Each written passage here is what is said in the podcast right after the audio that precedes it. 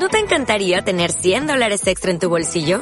Haz que un experto bilingüe de TurboTax declare tus impuestos para el 31 de marzo y obtén 100 dólares de vuelta al instante.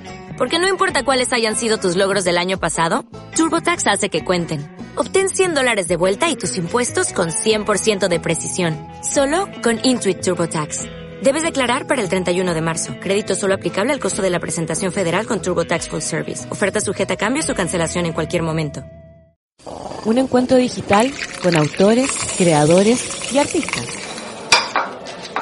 Un espacio para reflexionar sobre los procesos creativos. Esto es Un Café con en radiodemente.cl. Bienvenidos a una sesión más de Un Café con acá en radiodemente.cl donde nos reunimos cada semana para conversar con diferentes creadores para conocer sus procesos creativos y además de, conocer sus referencias, sus inspiraciones, eh, lo que lo motiva, lo que no y obviamente lo que están ahora y también cómo se manejan frente a esta realidad. Particularmente en esta cuarta temporada de Un Café con eh, el tema de la pandemia se ha hecho presente, no podemos escapar de este hito histórico en el cual nos centramos en el se encuentra el mundo en este momento y claramente también eso ha afectado a los procesos creativos. Para el día de hoy me estoy reuniendo con un amigo que está publicando una novela gráfica que ya había sido publicada en el extranjero, allá como hace unos 4 o 5 años yo creo, eh, por la editorial Black Mask y que hoy llega a nuestro país. Eh, cortesía de eh, Planeta Comics, que está haciendo una pega monstruosa tratando de levantar muchos autores nacionales, pero con un estándar muy particular, muy particular, lo cual le hace muy bien al mercado. Agradecemos ese trabajo de parte de Planeta. Pero, ¿de quién estoy hablando? Estoy hablando de un ilustrador que partió en, eh, en Caleuche, eh, una publicación miscelánea que tenía el sur de nuestro país y que hoy se encuentra publicando eh, novelas gráficas e historietas en Estados Unidos, particularmente en las grandes ligas, en DC Comics, donde ha tocado, le ha tocado dibujar desde Batman hasta mi personaje favorito, que es La Cosa del Pantano. Eh, me encuentro con Amancaina Huelpan. ¿Cómo estás? Hola, hola zombie, muy bien, gracias por la invitación y un saludo a toda la gente que estudia, o sea, que, escucha, Radio de Mente. Sería maravilloso que estudiara en Radio de Mente porque ahí significaría que estamos haciendo súper bien la pega con cultura. Oye, te, interrumpí trabajando, estoy viendo ahí. Así es, estoy aquí frente a mi tableta trabajando en lo próximo que se viene ya para, para DC, ahora que creo que en esta semana deberían estar anunciando el proyecto nuevo, así que ojalá que lo anuncien pronto porque tengo mucha ganas de que la gente ya pueda ver lo que estoy diciendo.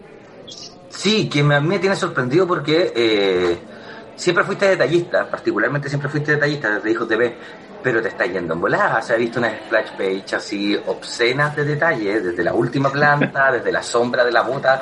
Em, yo deduzco que para ti la, la, la Wacom debe ser, eh, la tableta digitalizadora debe ser una cosa de mucha ayuda, eh, porque si no, en un proceso de tinta estaría dos o tres días haciendo esa sola página. Sí, no, eh, de hecho una, la, mayor razón por la que me mudé a digital de, papel eh, fue por el tema de, producción, porque tenéis que tener una cierta cantidad de, páginas a la semana que estás presentando y entonces, bueno, yo trabajo cuatro páginas a la semana eh, para poder llegar al deadline final que, es lo, lo, que te pide la editorial.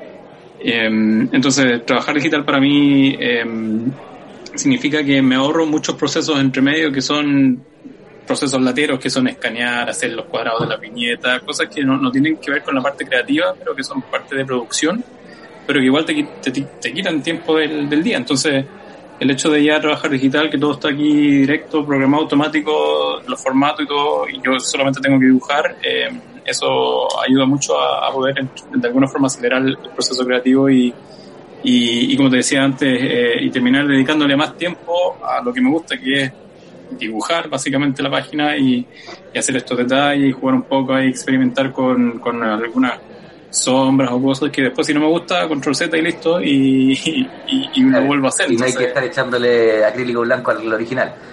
Claro. Que sería un suicidio muchas veces. Aunque sabes que yo al principio tenía mucho miedo al error en el papel, eh, pero nunca voy a olvidar la visita a Moebius, cuando vimos los originales de Moebius que estaban todos llenos de corrector pues, claro, si, si, te fijas, igual incluso hasta ahora los que siguen trabajando en, en, papel, eh, los clásicos, los Andy Cuber, los Jim Lee, todos tienen corrector por todas partes. O sea, la cuestión, cuando uno, ahora que todo es mucho más accesible para nosotros por, por lo digital que es, porque los dibujantes están subiendo a cada rato su trabajo, uno puede ver.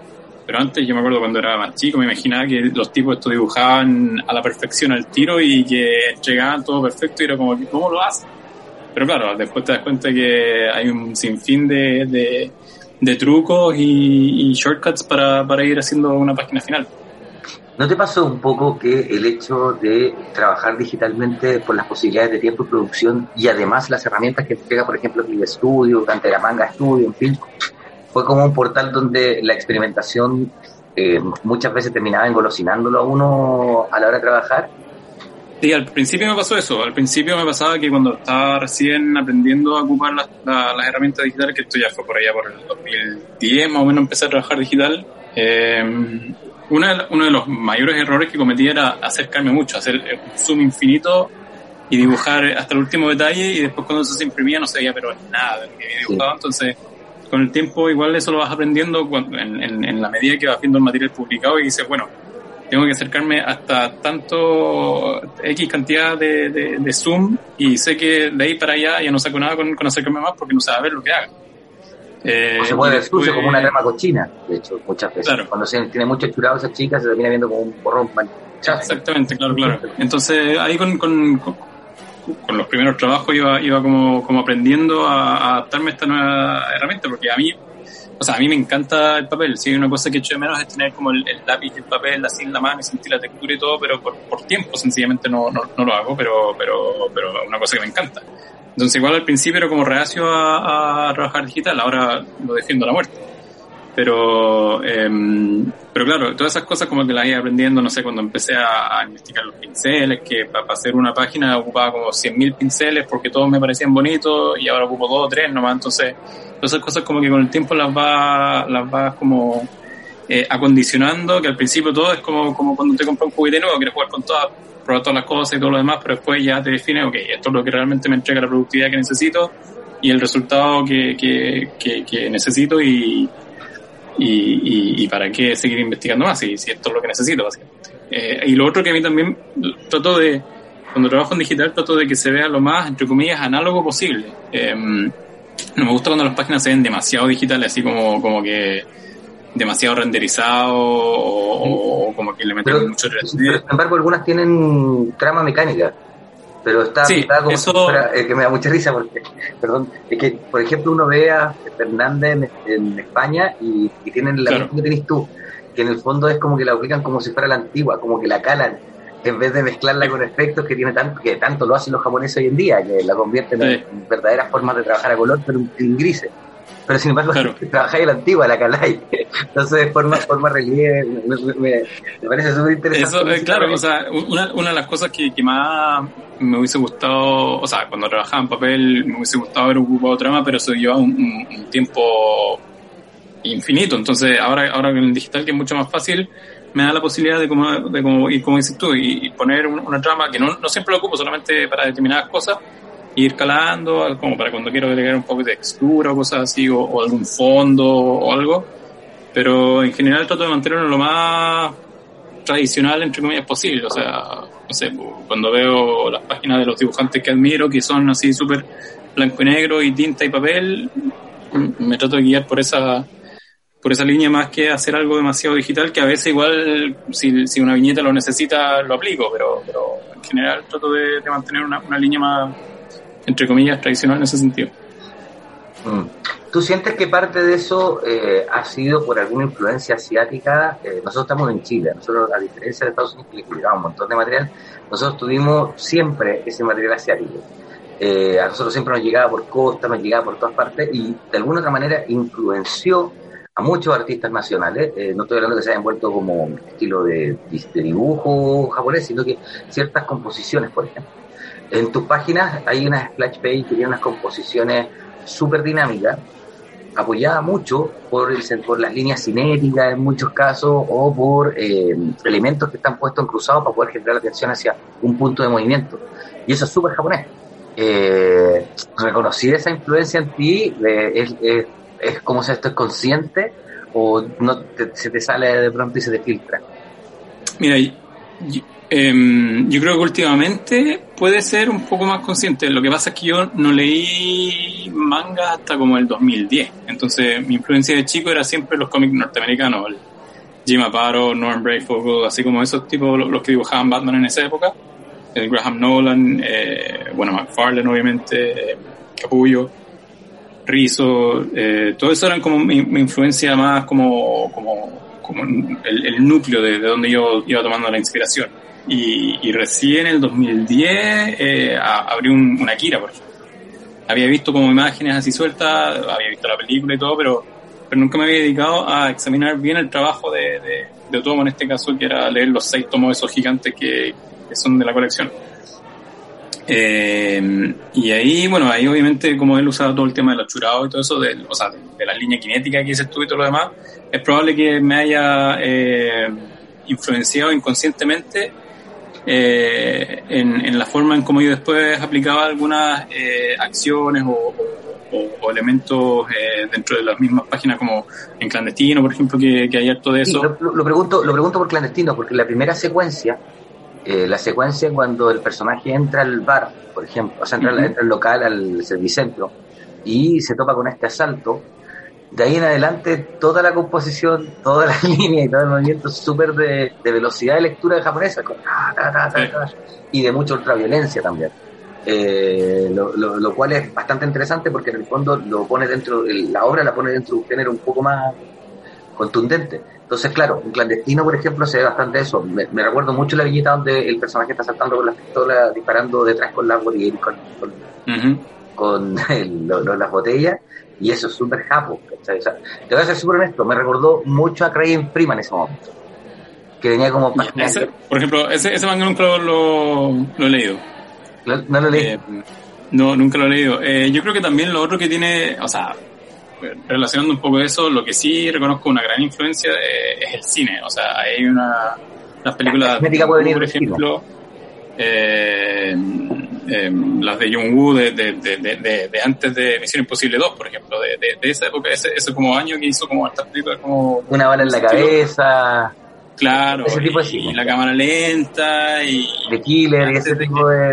El, el cine asiático de los 90. Sí, yo creo que ahí también hay una, una, una, una gran influencia. Bueno, Clandestino en particular tiene, tiene, tiene un poco de eso, tiene un poco de Tarantino, tiene, que, no sé, un poco de, de de, del mariachi, cosas así como películas de, medio como de acción tipo B, eh, no super Es super B, es como que es como la película, es como si fuera un videoclub, es la película de una rendería en las góndolas de atrás. claro. Sí, efectivamente. Eh, esa era como, como la, la, inspiración que tenía cuando a la hora que, que trabajé en clandestino. O sea, fue, igual clandestino fue una cosa que tomó varios años, entonces iba evolucionando cada año eh, hasta que ya tenía el, producto final. Entonces ahí, claro, eh, hay un montón de influencias por todas partes, de, desde el estilo artístico hasta, hasta el, cómo fui componiendo la narrativa de la historia. ¿Cada cuánto salió un número clandestino? Salieron de forma regular, eh, salieron bimensuales en, en, Estados Unidos, eh, pero yo me demoré en producir los primeros tres números, creo que un número por año, porque era como un proyecto, así como un proyecto de hobby nomás, que tenía mientras hacía otras pegas. Entonces, como lo escribí, lo coloreé lo dibujé, hice el diseño y lo rotulé originalmente, eh, me demoré un, tiempo en, hacerlo. Y después cuando ya tenía esos tres números, eh, llevaba unos años ya trabajando con Black Mask y, y bueno, y y querían publicarlo, así que terminé los otros y, y, ahí ya lo sacamos directamente. ¿Y cómo llega Planeta Chile a interesarse por clandestino? ¿Cómo lo, cómo lo rastrea? Em, bueno, yo hace rato que tenía ganas de publicar acá en Chile clandestino, obviamente por, por, por el trasfondo político que tiene la historia. Eh, que eso fue otra, otra de las cosas que, fue súper agradable cuando lo publiqué en Estados Unidos, que mucha gente eh, le, gustó eso, en particular porque igual era algo como fuera de lo común, entonces mucha gente conocía en alguna forma eh, lo que había pasado en Chile en los 70, entonces como que podían identificar el núcleo de la historia y cómo se desarrolla más adelante. Eh, entonces, como te decía, cuando, cuando me volví a, Chile, porque bueno, estuve harto tiempo en Canadá y hace unos años atrás me volví a Chile, eh, eh, fui a una, o me invitaron a una FIC y, y, ahí aproveché de conversar con esta gente que estaban publicando. Y, y, la mayoría era como que sí se puede hacer, pero a color acá es difícil. Eh, entonces, como que traté de empezar a ver con, con editoriales ya un poco más eh, grandes, entre comillas.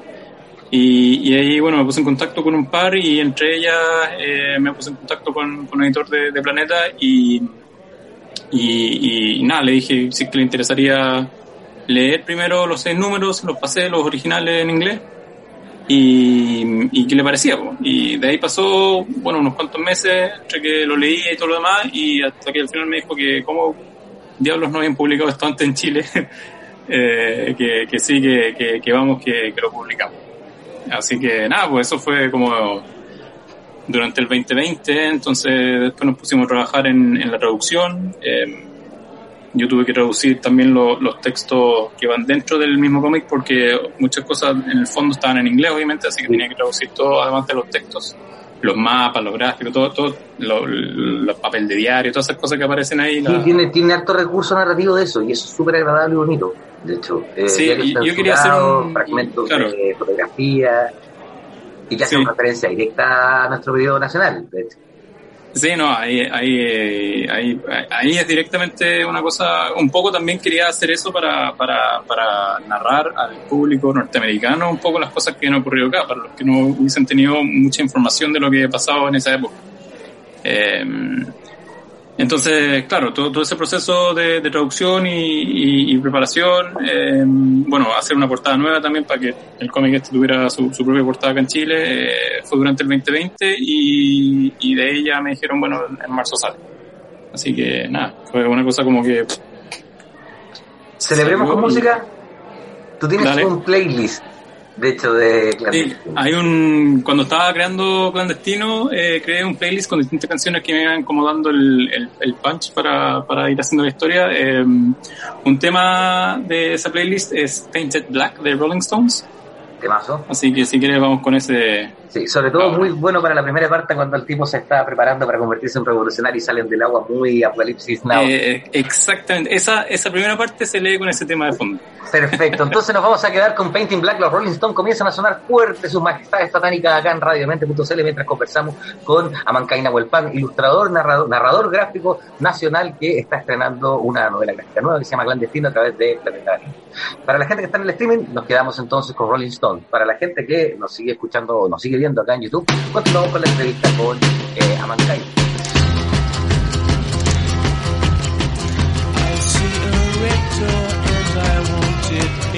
black. No colors anymore, I want them to turn black.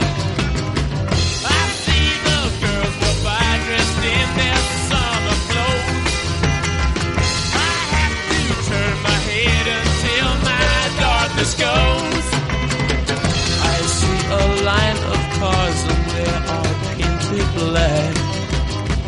With flowers and my love hope never to come back.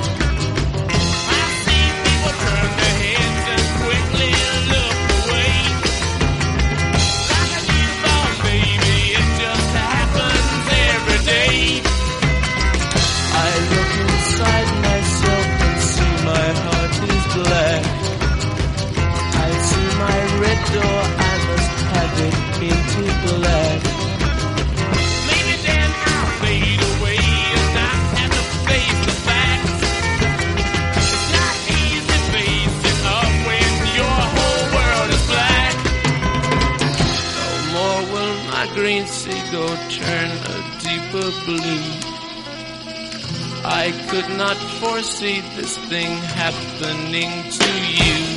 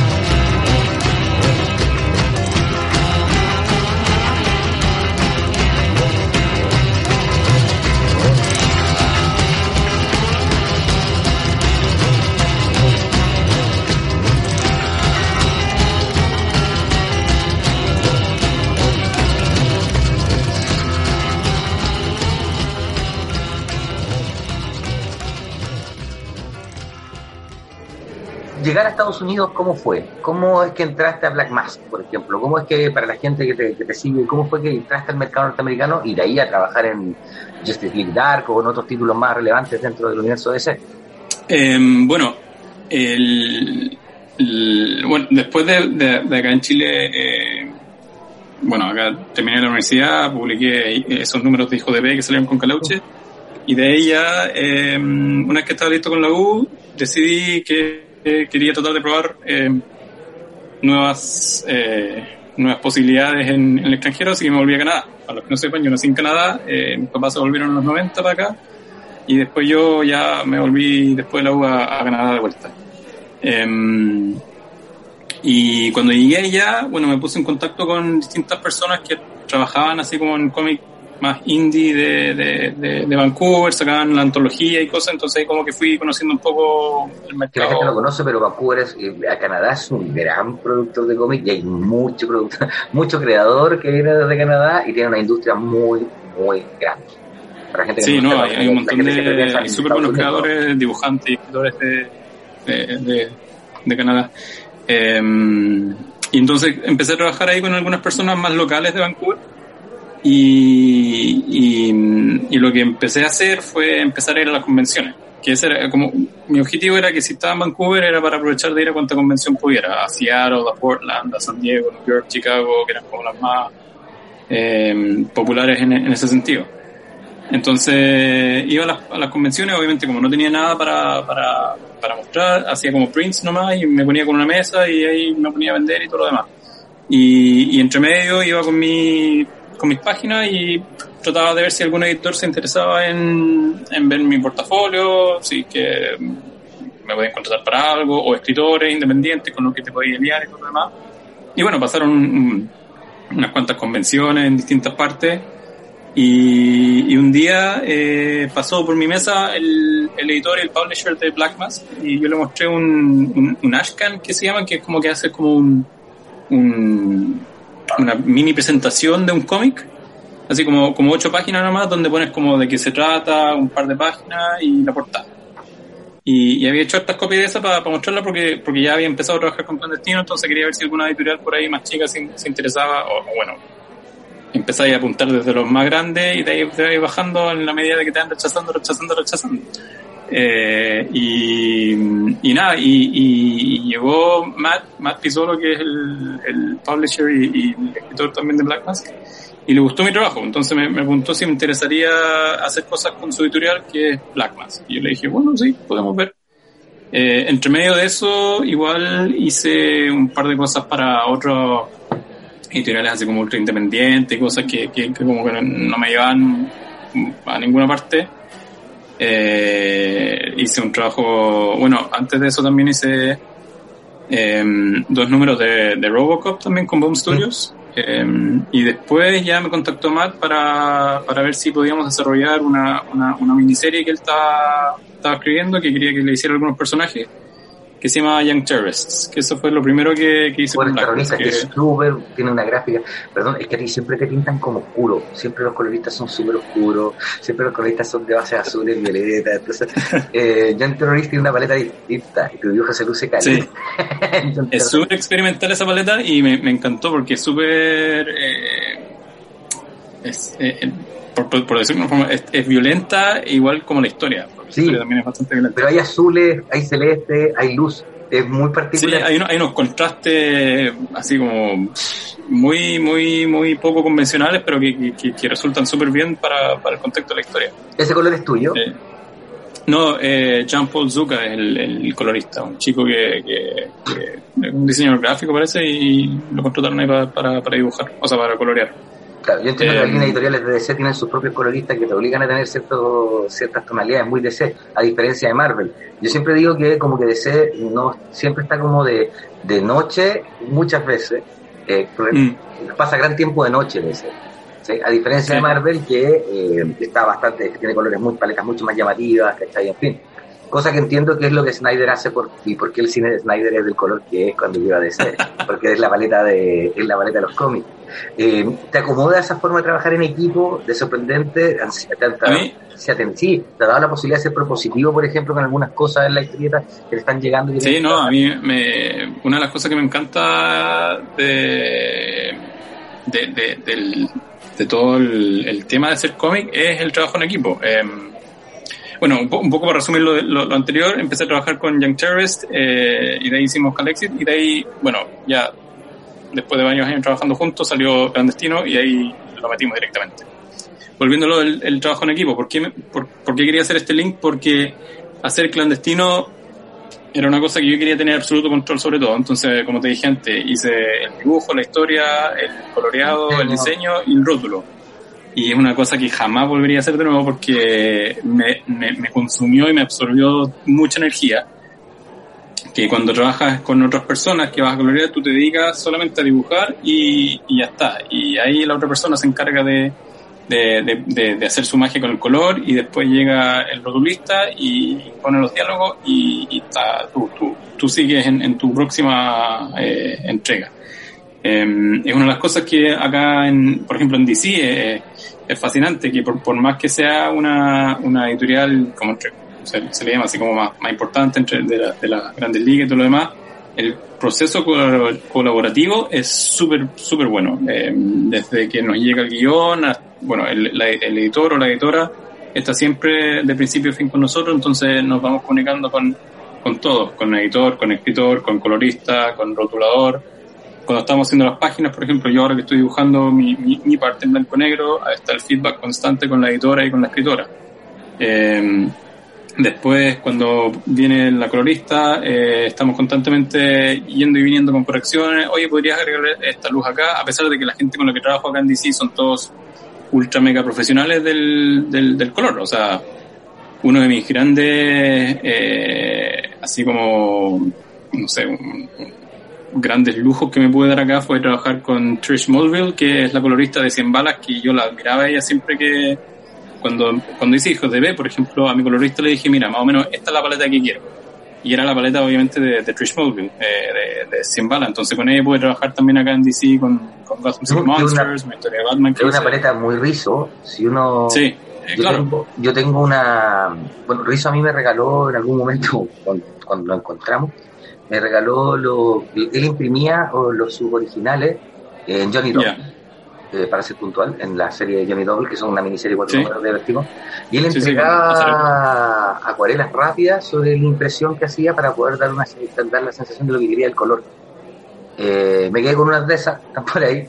Eh, y claro, cuando uno después ve 100 balas, eh, todo lo, es el mismo estilo, el mismo color, es súper unido al trabajo rizo. Entonces, No, claro, deduzco que debe ser un debe, debe ser una debe ser una colorista muy respetuosa y muy estudiosa del trabajo del trabajo anterior de los artistas con los que se, se conecta Sin duda, sin duda, y, y, y, y su trabajo, entre comillas, se puede ver como simple, pero es es súper complejo. Eh, porque porque no, no, no tiene detalles de, de, de renderizado o, o cosas que aplican otros coloristas. Ella, ella va trabajando con las, con las tonalidades y los degradados. Eh, pero, pero es súper complejo a la vez ver cómo, cómo llega a esos resultados. Entonces, claro, la, respondiendo a tu pregunta, el, el proceso colaborativo es, es algo que realmente eh, a mí me, me llena un montón eh, a la hora de crear esto, porque vas viendo cómo va tomando forma, va tomando forma, hasta que al final ya está listo todo, el PDF final con los rótulos y todo, y de ahí ya a imprenta. ¿cachai? Eh, y eso es súper eh, es súper entretenido ir viendo cómo va avanzando ese proceso, por más que ya lo hemos hecho, no sé, otra poco más de tres años en, en DC y, y, siempre es el mismo proceso, pero siempre se siente como algo nuevo, algo nuevo es como ese, ese esa emoción de, de recibir el, el, PDF final antes de imprenta para, para, ver cómo quedó ya todo armadito y, los rótulos y yo qué sé. Más que el original cuando te, te lo envían. Ah, no, pues eso, eso me quedó un, un buen rato analizado. Es que, es que cuando me llega el original como que analizo mis falencias. Eh, digo, a ver, ¿qué podría haber hecho mejor acá? ¿Qué, qué, ¿Cómo podría haber cambiado esto? Eh, y, y, después que ya pasa un tiempo, como que ahí vuelvo a verlo y ahí como que lo disfruto y digo, ah, en realidad quedó buena esta página. Ah, mira, me quedó, me quedó bien este panel. Cosas así. Eh, pero sí, al, al principio soy como bien crítico de, de- del, cuando me llegan las páginas, lo- lo- las revistas, porque como que busco, me voy al tiro a, a buscar el detalle o la pifia que puede estar ahí entre medio. Qué heavy. Vamos a la música, Mancay. Dale. ¿Qué sigue en la lista? Eh, que sigue en la lista. Mira, hay otro tema que también era bien fuerte para clandestino, que es Till I Collapse de Eminem. Ya. Eh, así que Nos quedamos entonces con Eminem. Bueno, protegido Dr. Dre, el hombre blanco del rap. Nos vamos a quedar con Eminem, parte del sonido de Clandestino, el soundtrack que fijó a, Ma- a Macaina Hualpán, ilustrador, narrador nacional, eh, para desarrollar esta novela gráfica publicada el 2016, ¿puede ser? 2016-2017, sí, porque fue como en octubre que se lanzó y salió, terminó en Claro. 2017. De esos años y que hoy llega cortesía de Planeta a nuestras librerías para que se peguen un zampullón ahí, porque de verdad está súper atingente. Eh, hay harto que tiene que ver con la historia de nuestro país, aunque es una novela gráfica en clave, eh, porque un nombre de un país distinto y todo, pero todo es Chile. Eh, así que ahí ustedes pueden hacer la relación. Disfrutémosla junto con el sonido de Eminem para la gente que nos está escuchando por la señal streaming de radiomente.cl acá en un café con cuarta temporada. Para quienes continúan viéndonos a través del YouTube, continuamos con la entrevista con Amancaina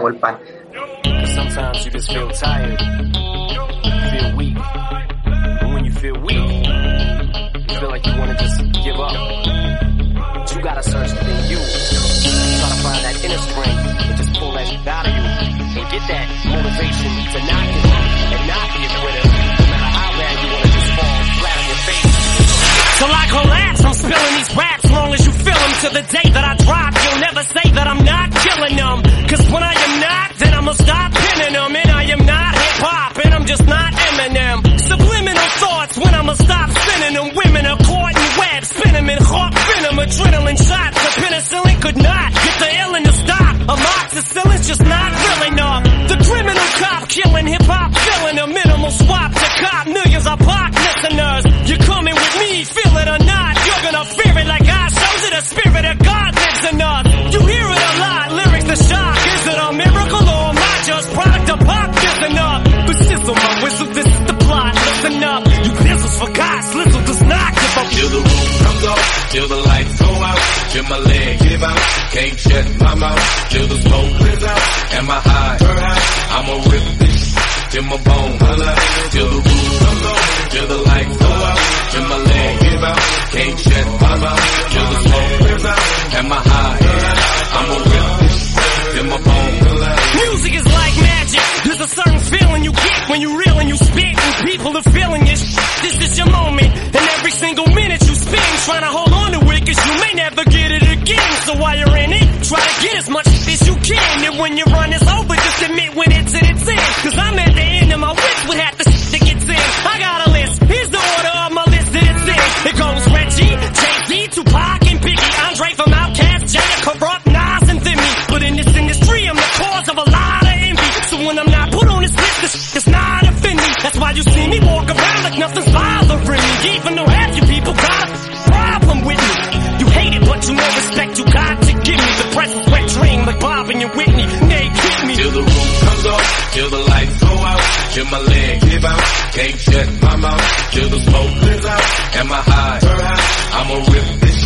in my bones.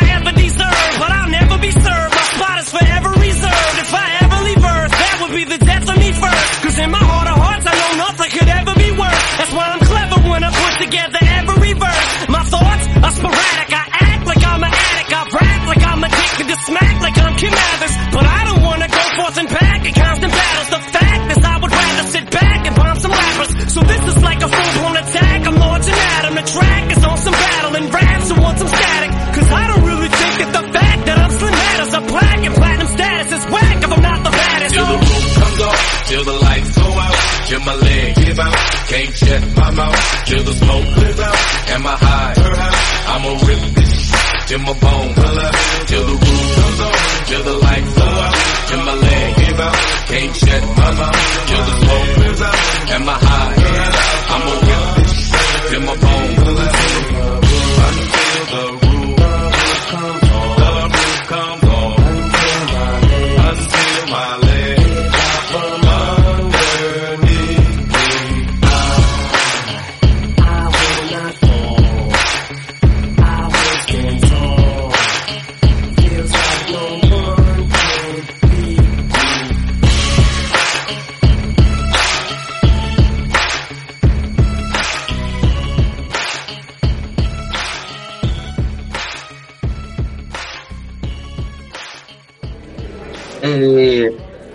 Consultas puntuales. La composición de páginas. Eh, cada vez el splash page se va tomando más eh, como la atracción en el cómic norteamericano. Ya no tenemos tantos autores que hagan pequeñas secciones o que se fijen en el detalle de la- de- del plano del plano cerrado, del, del, eh, del plano detalle, perdón, de, en fin. Y sin embargo, si bien tú tienes unas páginas maravillosas, maravillosas con páginas dobles de, de trabajo, están ahí dando vueltas. Satelitalmente siempre, siempre están los detalles que hacen que uno cambie la vista rápidamente y se fije como que es natural. ¿Cachai? Como que el, el detalle del- de los pies caminando, el detalle de la, de la mano, el detalle del rostro de repente del protagonista que está pasando por otro lado, a veces, muchas veces sin texto, solamente por el detalle de mostrar la expresión del protagonista. Eh, ¿De dónde estáis manejando eso? ¿Cómo estás manejando eso? Mira, eso es algo que, eh, que me quedó muy marcado, muy grabado de, de una de estas revisiones de portafolio que te decía que, que hacía cuando, cuando, cuando me volví a Canadá y iba a las convenciones. Una vez le llevé mi trabajo a, a Brian Stelfreeze. Eh, Tremendo. Ellos tienen un estudio junto con Adam Hughes y un montón de gente más, ¿no? Tenía, sí, tenían antes el 10 Gauge Studios, creo que se llamaba. Sí. Eh, y, y, y si hay alguien que realmente hace las mejores críticas eh, de portafolio, eh, es Brian Stelfreeze, porque se da el tiempo para enseñarte, básicamente. Te, te construye y deconstruye tu trabajo, te dice todo lo bueno y todo lo malo, sin, sin ningún pelo en la lengua. O sea, el tipo te pregunta, mira, ¿me das permiso para, para criticarte todo lo que tenga que criticarte y alabarte todo lo que tenga que alabarte? Y tú como que sí, obvio, por favor. Es Brian Eh, Stelfreeze, obvio. Claro, entonces ahí me acuerdo que las páginas que le llevé, eh, habían cosas que estaban muy mal y cosas que estaban muy bien, entonces lo que, lo que hacía era como, como rescatar un poco eh, qué era eso que estaba bueno para sopesar lo que estaba malo y trabajar en, es, en función a eso. Y ahí una de las cosas que siempre me decía era, el, a, él, a él le cargaban las splash pages, por ejemplo. Eh, porque no hay, mucho, no hay mucha narrativa, es, es un, es un pin-up, ¿no? Y, él, y a él lo que le interesa es la narrativa. Entonces, eh, una de las cosas que siempre me decía era, si vas a hacer un splash page, que se cuente una historia en esa splash page y no sea solamente un, un personaje saltando nomás. ¿Cachai? Que, que si ese personaje está saltando, que atrás hay una historia, que, que, que, la- que el ojo eh, del lector se vaya a todo eso que está pasando atrás. Si está cayendo un edificio, que esos edificios te cuenten una historia, que hay una gárgola, que yo qué sé, una cosa.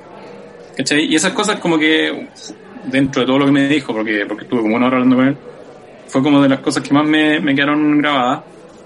Y, y desde, desde esa época, que fue como en el 2011 que me lo dijo por ahí, eh, siempre he tratado de aplicar eso con, con, con lo que hago, o sea, eh, que la historia eh, vaya más allá de, de, de lo que ve ojo puntual, pero que hayan detallitos chiquititos que después te hagan, como decías tú, te hagan ser, sentirte como sorprendido de, oh, mira, también estaba esto acá, oh, mira que, esto, quizás sí, quizás el, el 50% de la gente no lo va a ver, pero el que lo vea lo va a disfrutar. Eh, y, y una de las cosas que también acá en, en DC eh, he tenido la suerte es de que eh, con los escritores que he trabajado son todos como súper abiertos a que yo pueda como agregar mis propios bits a la historia. Eh, de repente si hay una página, por ejemplo ahora mismo acabo de terminar una página que originalmente el guion tenía cuatro viñetas, pero yo agregué tres más, cosa que por lo general uno trata de evitar las viñetas, pero yo agregué como tres pequeñitas porque le daban una, un, un- como un, una, una historia un poquito más allá de lo que estaba haciendo ese personaje en ese momento. El personaje iba a hacer tal cosa y, y pasaba tal cosa, pero yo le agregué unas cosas que iban entre medio de esas cosas como para que le diera un poco más de, de, de vida y carácter a ese personaje, ¿cachai?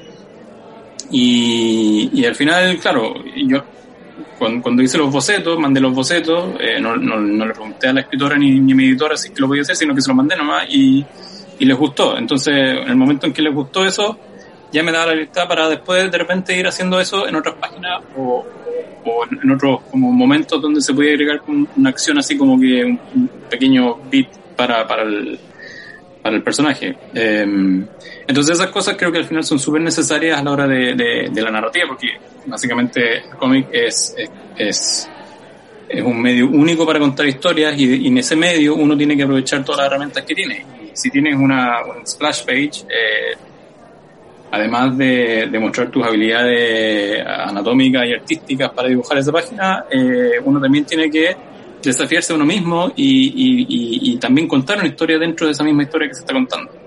Eh, y eso es algo que siempre me, me ha fascinado porque también es, es entretenido, es un desafío eh, y cuando la gente lo descubre eh, es gratificante.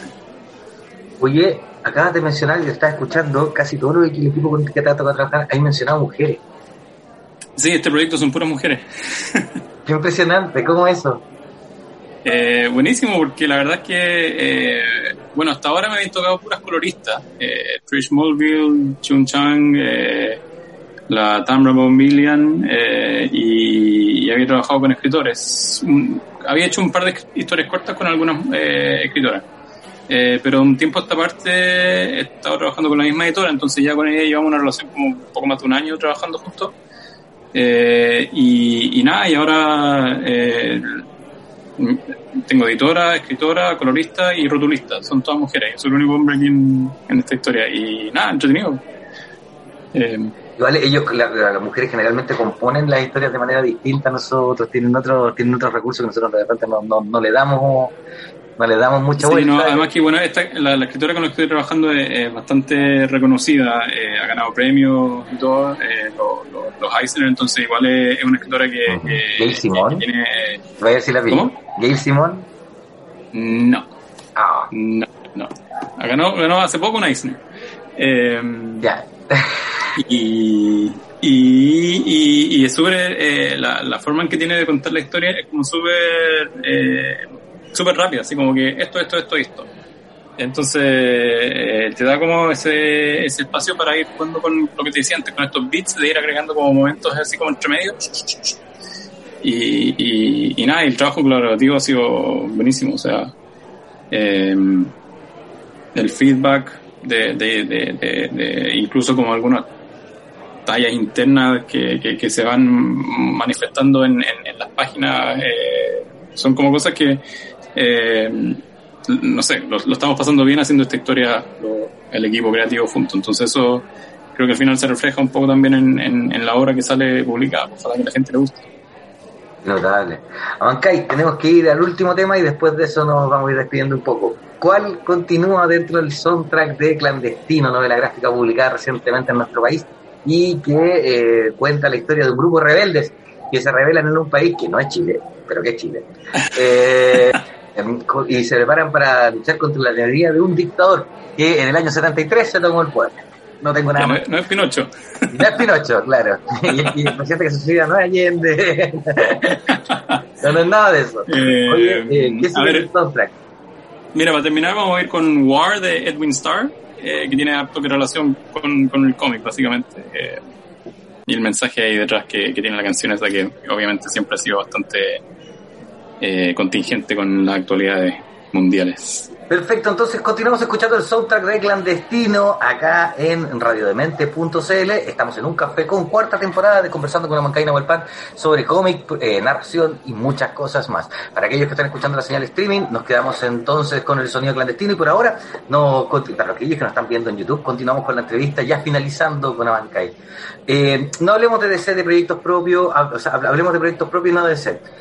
Eh, ¿Qué está en tu cabeza ahora como autor? después de publicar en nuestro país una obra que tendría que haber sido publicada en nuestro país? Eh, mira, hace rato que tengo ganas de terminar Hijos de P, que Hijos de P eh, sí, nunca, se terminó, quedó inconcluso eh, por, por, por, la historia de Calauche.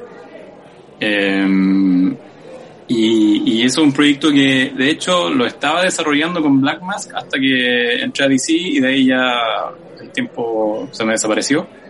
Eh, pero tengo ahí en, en, en, carpeta, yo creo que mi próxima obra de autor va a ser retomar Hijos de P, ojalá, y, y tratar de, de, darle un fin a esa historia que, que, que bueno, el, el, final estaba. Va a ser como el Snyder's Cut, básicamente, porque voy a re, retomar algunas escenas que, que, tenía antes, pero pero volver a trabajar un poco más en... ¿Y redibujaría los en, primeros números? Es que de hecho la historia la estoy remodificando un poco, porque cuando la publiqué en clandestino, o sea, en clandestino, el Caleuche eh, era en, por capítulos. Era el cholo, el indio, claro. Y ahora, ahora quiero hacerlo eh, no por capítulos, sino que la historia total. Entonces significa que va a haber que ir mezclando las historias en, en, en, en cada capítulo. Entonces, obviamente, van a haber varias cosas que voy a tener que redibujar para que tengan que ver con, con la relación de, de, esta nueva, de este nuevo hilo que va tomando. El, el, el, el background de los personajes va a ser el mismo, pero eh, la, la forma narrativa en cómo van a llegar a este final que estaba antes va a ser un poco diferente para que se vayan entrelazando eh, todas las historias. Y eso es Eh. no serie, la idea es publicarlo como un solo tomo, que creo que son los tiempos actuales para una, para una obra de autor, ¿no? Sí, eh, bueno, lo, tengo separado creo que en cinco o seis capítulos, eh, ya sea tomo o, o, o, grapa, por ponerte de alguna forma. Eh, ahí yo creo que voy a tener que ir viendo, eh, dependiendo de, las posibilidades de publicar que hay nomás. Em, pero pero ya tengo, por ejemplo, eso, de hecho ya, tenía todo el, el guion escrito y todo lo demás, entonces tenía que ponerme a sentarme a dibujarlo. Pero, pero no, lamentablemente no, no he tenido el tiempo para hacer eso, a ver si eventualmente en algún futuro cercano puedo, puedo retomar y, y terminar de una, vez, una buena vez Hijos de P y Y no he pensado, perdón, hacer Sí. una, hacer una especie de crowdfunding para ver si la motivación de la gente para levantar hijos de P te termina convenciendo de que voy a comprar el tiempo para poder hacerlo. Porque al final el tiempo es dinero. dinero producción. Si es terrible, pero es verdad. Eh, eh, lo, lo pensé en un minuto, pero después eh, consultando con algunas personas que habían hecho crowdfunding que me explicaron un poco el proceso, la verdad que era, era, un- era tanto trabajo que había detrás. que- agotador es una campaña completa. Hacer una campaña de un mes, mucho Sí, y, y después, y no termina ahí, porque después te, te tienes que pre- preocupar de, de hacer los envíos y todas las otras cuestiones y los pagos. Y entonces al final fue como que, ok, creo que por ahora no, no tengo prisa, no tengo apuro, me lo voy a tomar con calma. Eh, Quiero seguir viendo dé el tiempo, claro, ahí, ahí será, pero, pero por ahora, sí, como obra de autor, es, es eso nomás. eh. y, pero, pero es, un, es una idea nomás flotando en mi cabeza, porque de, de verdad que ahora mismo estoy en este proyecto en el que estoy trabajando, estoy hasta octubre más o menos eh, amarrado, entonces. em, ¿Estoy con exclusividad No, DC? no, pero conforme van saliendo los proyectos, m- Claro. me agarran por, por, por, por una cantidad de números, entonces como que ya aquí me aseguro el año o lo que sea y ya no me preocupo de más. Eh, de- creo que ahora terminaron los contratos de exclusividad con, con toda esta, esta bomba de, de despido y cosas que hubo con, con HBO, con Warner y DC. Sí, se trasladaron a Burbank, dejaron votado en Nueva York. Es muy raro todo ese proceso porque se supone que es como un proceso de eh, construcción colectiva. La idea es que como el comic book no vendían tanto, tener ahí en la fábrica de ideas para poder seguir Claro. haciendo series y películas. Eh, Sí. Pero tú sobreviviste a eso. Afortunadamente, eh, sí, un, un editor con el que trabajé en Justice League Dark, él, a él lo echaron, pues, y otro con, con el que trabajé en Vertigo también, también lo echaron, pero eh, ahora reestructuraron todo el tema y están como eh, reenfocando la forma de distribución y, y, y cómo van a estar contando las historias de aquí en adelante. Pues, ojalá que, ojalá que sea para, para darle más vida nomás al, al, al mundo del cómic y que AT&T no, no decida cerrarlo. Sí, sí, AT&T no se decide cerrarla. Aunque estaban vendiendo, estaba la idea de vender para los fans eh, eh, apertura de acciones. sí, pues, no sé cómo, cómo, en qué resultaría eso, pero eh, Sí, porque Ah. si el fan es capitalista del cómic significa que tiene influencia sobre la producción. Eso es un claro, como Moza en Colo Colo, por ejemplo. como Moza en Colo Colo, ¿cachai? Entonces ya sabemos lo que pasa en ese tipo de Ya situaciones. sabemos, claro, ya sabemos lo que Ya sabemos cómo termina. Oye, Mancay, te quiero agradecer el tiempo para conversar, eh, haberte robado este rato entre página y página, eh, para haber hablado de Clandestino, que está ahora en las librerías nacionales, eh, y que me parece que es el momento preciso para que una historia así esté en las librerías nacionales.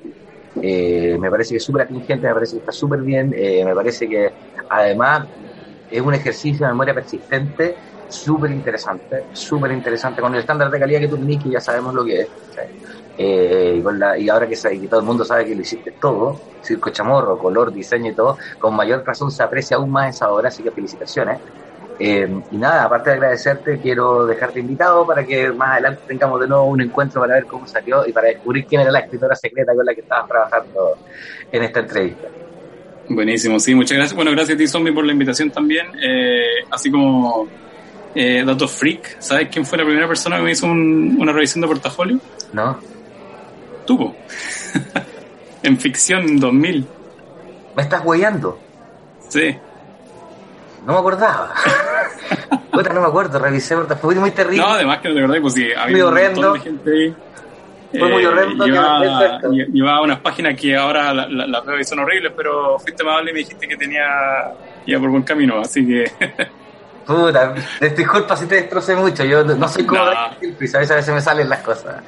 Pero, pero no, eh, gracias, no sabía ese dato, me acabo de desayunar.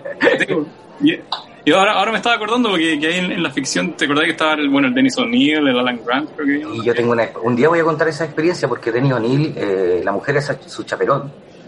Sí, pues. Si él tenía Sí. problemas de alcoholismo heavy, y yo me llevé muy bien con la mujer de Alan Grant, que es la diseñadora. Es que él, bueno, eran los dos simpáticos, sí me acuerdo que el Alan Grant igual fue súper simpático cuando, cuando me revisó el Me portafolio. Dennis O'Neill fue un poco más serio. Eh, Me regaló firmado el guion de eh, un guion que tenía con North Rifle, que era súper súper buena historia, que se llamaba Tulpa, puede ser. ah, sí. Sí. Eh, me lo regaló impreso, me lo regaló escrito y me acuerdo que conversé mucho con y me sorprendió mucho porque mientras todo el mundo estábamos hablando, todo el mundo estaba hablando muy fanáticamente con, con ellos, eh, me sorprendió que la visión de ellos era súper industria, entonces entre él y la mujer era pensar en el público, pensar en el diseño para el público, pensar en cómo llegar a ella. Ella venía a terminar de hacer el diseño de una reedición de eh, el Give Me Liberty. Eh, y tenía una y tenía y como que revisó el material chileno y me acuerdo que fue súper bonito que ella re- re- recabara en ese detalle de que el- por un- quizás lo- el estándar de dibujo en ese tiempo en Chile no era muy amplio, no era muy alto, Sí. ¿ya? pero ella recabó la deca- lo delicado de las ediciones que decía que, lo- que, que le sorprendía que nos preocupáramos de todo, del diseño, que, no- que, que es lo que te pasó a ti, ¿cachai? Yo Claro. siento que muchos artistas, no- quizás por el hecho de nacer en una industria donde de cierta manera el trabajo en equipo algunas veces subvenciona otros procesos, eh, yo creo que te vuelve un artista mucho más completo lo que hiciste tú, por ejemplo, en, en Clandestino ahora. Porque el control Claro. total de la obra, te, te- para, mí el, el- para mí el rotulado, el globo es parte de la ilustración dentro de la composición de páginas. Y sí, sin duda. eh, hay mucha gente que no lo considera, considera que hace el dibujo y después te coloca el globo, ¿cachai? Claro. Eh, que es un error, porque en el fondo es parte de la composición de lectura visual, ¿cachai? Eh, No, y después le ponen Comic Sans y ahí te miran de hay monumentos en Chile en, co- con Comic Sans, querido. Han hecho monumentos en Chile donde la placa está en Comic Sans. Entonces, claro, ver un autor que puede hacer que a ti te da mucha más ventaja en ese sentido. Eh, por hacerlo, por, decirlo de una manera media brusca, eh, eso te pone a ti en un nivel más europeo que de industria norteamericana, si se me entiende. Eh, Sí, bueno, eso igual me ha servido mucho para pa, DC porque me, ha dado como la- el respaldo para poder, eh, como te decía antes, intervenir de repente en alguna acción, decir voy a agregar esto porque porque creo que para la historia puede, puede ser un aporte. Claro, está más completo. Amancay, sí. gracias por el dato, no lo sabía. Eh, no sé si sentirme viejo, halagado, no tengo idea. Eh, me siento confundido, digámoslo, pero gracias. Tómalo, tómalo como, tómalo como quieras. gracias. Eso, y querido, gracias por el tiempo. Eh, nos estamos viendo pronto, espero, después de toda esta pandemia, cuando estés por acá por Sí, Santiago. pues, ojalá tengo ganas de ir a, a Santiago y a, a, a visitar a la gente. Sí, eso. Y nada, pues nos despedimos, por la gente te quiere contactar, ¿cómo lo hace? Arroba Amancay. Eh, Instagram y Twitter, arroba mancay-art. Perfecto. Eso. Vamos Gracias, Mancay. Gracias, queridos dementes, por participar en este en esta conversación sobre procesos creativos, sobre arte, sobre cómic y narración. Eh, nos despedimos de Mancay Pan. Le deseamos más suerte aún y mucho más trabajo y esfuerzo que lo ha llevado a estar en el lugar donde está hoy en día. Y nosotros nos despedimos hasta la próxima semana en esta cuarta sesión de Un Café con acá en Radio Mente. Muchas gracias por su tiempo. Nos vemos. Chao. Yeah. What is it good for? Absolutely. Nothing. Uh-huh. Huh. Yeah. What is it good for? Absolutely. Nothing. Say it again, y'all. Look out. What is it good for? Absolutely. Listen to me. Oh, I despise. Cause it means destruction of. War means tears and thousands of mothers when their sons go to fight and lose their lives. I said war. Good God, y'all. What is it good for? Absolutely. Get again. Oh, Lord, Lord. What is it good for? to me. Wow. It ain't nothing but a heartbreak. Wow. Friend only to the undertaker. Oh,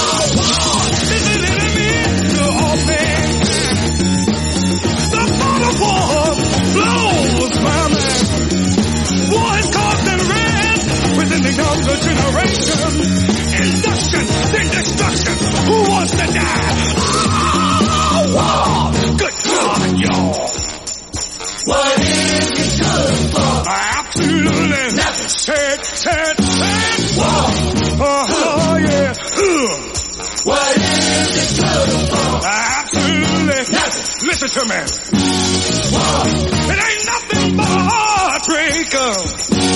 War. Got one friend, that's the Undertaker. Oh, war.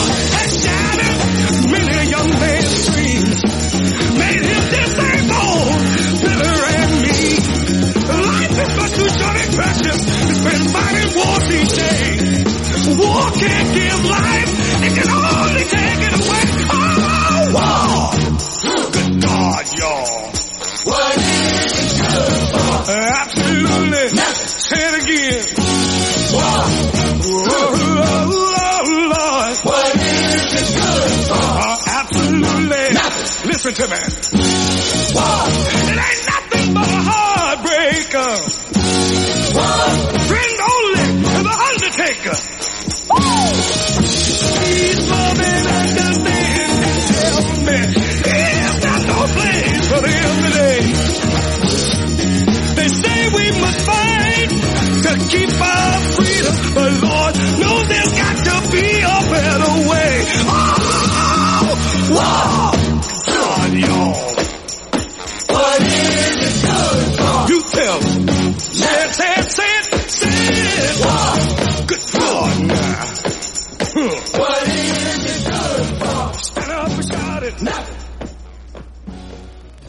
Una cita virtual con artistas y creadores para hablar de procesos creativos. Esta fue una hora para tomar un café con en radiodemente.cl.